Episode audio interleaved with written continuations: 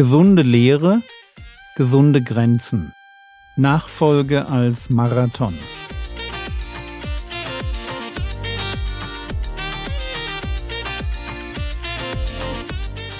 Theologie, die dich im Glauben wachsen lässt, Nachfolge praktisch dein geistlicher Impuls für den Tag.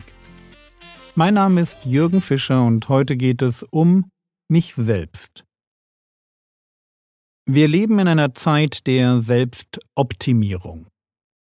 Das Mantra unserer Tage geht etwa so. Sei nie zufrieden mit dem, was du hast und wer du bist. Da ist immer noch Luft nach oben. Und so versucht der moderne Heide, sein Leben zu optimieren, bis er die beste Kaffeemaschine hat, das ideale Bauch-Beine-Po-Workout und natürlich seinen ganz individuellen persönlichen Lebensabschnittsguru. Und als Christen werden wir fast unweigerlich in den Sog dieses Zeitgeistes mit hineingerissen. Und wir übersehen leicht, dass unser Leben sich gerade nicht um die Liebe zur Welt, sondern um den Herrn Jesus drehen soll.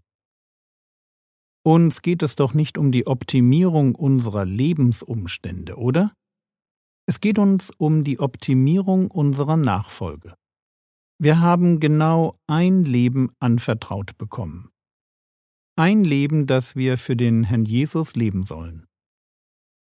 Unser eigentliches Leben kommt erst noch. Dieses Leben, was wir heute leben, ist so eine Art Trailer, wie bei einem Film. Ich darf schon mal reinschnuppern in meine Persönlichkeit, um mich auf das zu freuen, was sein wird, wenn ich ohne Sünde auf Erde 2.0 mit Gott leben darf. Wenn das ewige Leben, das heute schon in mir ist, sich in seiner ganzen Majestät ungebremst entfalten darf. Aber bis dahin gilt 2. Korinther 5, Vers 15. Und für alle ist er gestorben, damit die, welche leben, nicht mehr sich selbst leben, sondern dem, der für sie gestorben und auferweckt worden ist. Und weil ich nicht mehr für mich lebe, sondern für den Herrn Jesus, deshalb erlaube ich mir, mich gegen Einflüsse abzugrenzen, die meinem Dienst nicht gut tun. Gestern kamen die Einflüsse aus der Gemeinde, von den Geschwistern und ihren Erwartungen. Heute will ich darüber reden, wie ich mir selbst mit meinen eigenen Erwartungen zum Feind werden kann. Kann ich an Erwartungen zerbrechen, die ich habe im Blick auf mich und die Antwort ist ganz klar, ja, kann ich. Und ich kenne eine Reihe Christen, die so unbarmherzig und fordernd mit sich selbst umgehen, dass ich mir nicht ganz klar bin, ob sie drei Dinge wirklich verstanden haben. Erstens, wir haben einen Vater im Himmel, der uns bedingungslos liebt. Zweitens, wir leben aus Gnade jeden Tag. Und drittens, wie der Prediger es so schön schonungslos offen formuliert, Zeit und Geschick trifft sie alle. Wir haben unser Schicksal nicht in der Hand. Schauen wir uns die drei Punkte einen nach dem anderen an. Erster Punkt, wir haben einen Vater im Himmel, der uns bedingungslos liebt. Der Punkt ist wichtig, weil nicht jeder, vielleicht kaum jemand, in seiner Kindheit genau das erlebt hat. Bedingungslose Liebe. Bedingungslose Liebe jubelt über den Geliebten, weil er da ist, nicht weil er eine Leistung erbracht hat. Und so jubelt Gott über uns, weil wir da sind, nicht weil wir in der Heiligung schon so viele Erfolge erzielt hätten. Oft zitiert und immer wieder gut, Zephania 3,17.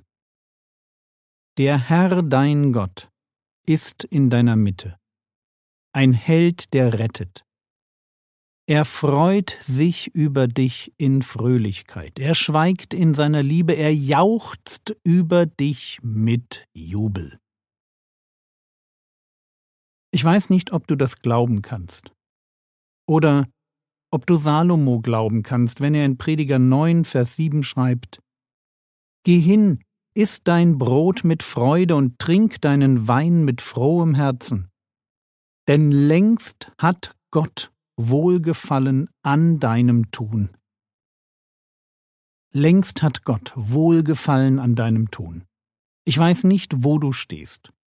Ob du vielleicht mit deinem Leben immer noch Gott für dich gewinnen willst. Ob du vielleicht immer noch dabei bist, seine Liebe zu erarbeiten. Aber falls ja, mein Tipp, hör damit auf. Zweiter Punkt. Wir leben aus Gnade. Und das ist ein ganz wichtiger Punkt. Wir leben aus Gnade. Gott kennt uns, kennt unsere Schwachstellen, weiß um unser Versagen. Er hat unsere Inkompetenz in seinen Weg mit uns eingebaut. Das Leben im Licht 1. Johannes 1 Das Leben im Licht ist kein Leben in Perfektion. Christentum dreht sich nicht um Sündenvermeidung, sondern um Christus Nachfolge. Und zwar mutig Schritt für Schritt. Mutig Entscheidungen treffen und dabei Fehler machen. Darum geht es. Und Fehler sind nicht nur die Ausnahme, sondern normal. Deswegen heißt es doch im 1. Johannesbrief Kapitel 1 die Verse 8 und 9 wenn wir sagen, dass wir keine Sünde haben, betrügen wir uns selbst und die Wahrheit ist nicht in uns. Wenn wir unsere Sünden bekennen, ist er treu und gerecht, dass er uns die Sünden vergibt und uns reinigt von jeder Ungerechtigkeit. Leben im Licht ist Leben in der Vergebung weil ich Gott folgen will und meine Fehltritte, meine Sünden und mein Versagen jeden Tag bekenne und mich an seiner Vergebung freue. Ich sündige doch nicht bewusst. Ich tu das doch nicht mit der Absicht, Gott zu enttäuschen. Es passiert einfach. Und deshalb ist Perfektionismus auch eine Sünde. Eine Sünde deshalb, weil dahinter der Gedanke steht, ich kann ohne Vergebung auskommen. Nein kannst du nicht. Sei realistisch. Du wirst und darfst Fehler machen. Es geht im Christentum nicht primär um ein Sündenmanagement. Lass dich bloß nicht dazu verleiten, das zu denken. Ja, Sünden sind blöd, keine Frage. Sie kosten uns viel zu viel Lebensqualität. Aber fehlender Realismus, ein unbarmherziger Umgang mit mir selbst, oder wenn ich mir nicht mehr erlaube zu scheitern, weil tief drin der sündige Gedanke steckt, dass Gott doch nur den Perfekten wirklich liebt. All das ist viel schlimmer. Also verlier nicht deinen Humor, wenn du jeden Tag darüber schmunzelst, was für ein Kauz du doch bist. Verlier nicht deine Freude am Herrn und an dem, was er am Kreuz für dich getan hat, und lebe aus Gnade. Dritter Punkt. Zeit und Geschick trifft sie alle. Oder das Schicksal ist ein mieser Verräter. Der Prediger ist so herrlich ehrlich. Kapitel 9, Vers 11. Ferner sah ich unter der Sonne, dass nicht die Schnellen den Lauf gewinnen und nicht die Helden den Krieg. Und auch nicht die Weisen das Brot und auch nicht die Verständigen den Reichtum. Und auch nicht die Kenntnisreichen die Beliebtheit, sondern Zeit und Geschick trifft sie alle. Du hast dein Leben mit noch so viel Einsatz nicht in der Hand. Du kannst alles richtig machen und doch verlieren.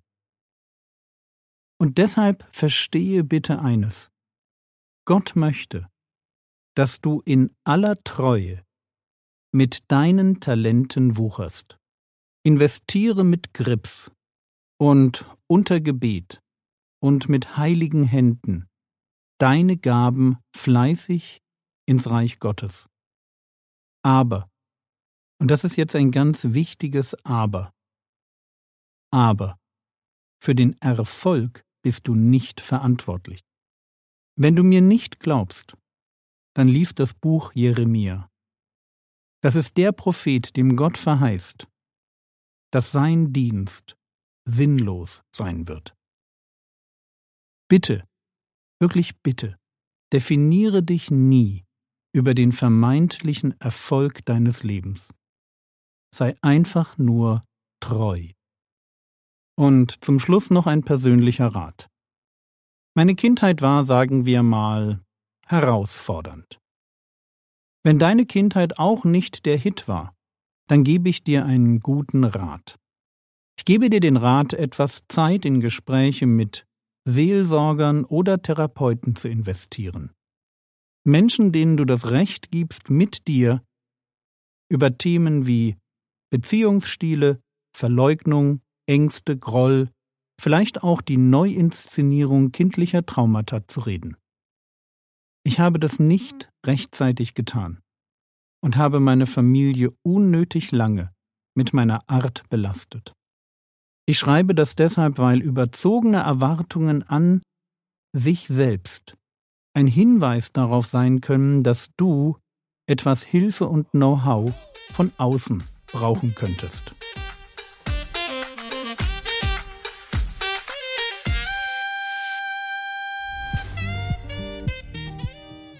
Was könntest du jetzt tun? Du könntest dich dazu entschließen, den Grace-Kurs am Christlichen Bildungszentrum Erzgebirge zu belegen. Er beginnt heute Abend. Lerne Gnade kennen. Link ist im Skript. Das war's für heute. Sorry für Werbung vor meinen YouTube-Videos. Ich kann da nichts machen, bekomme auch kein Geld dafür und empfehle, für alle die, die keine Werbung wollen, benutzt bitte die App. Der Herr segne dich, erfahre seine Gnade und lebe in seinem Frieden. Amen.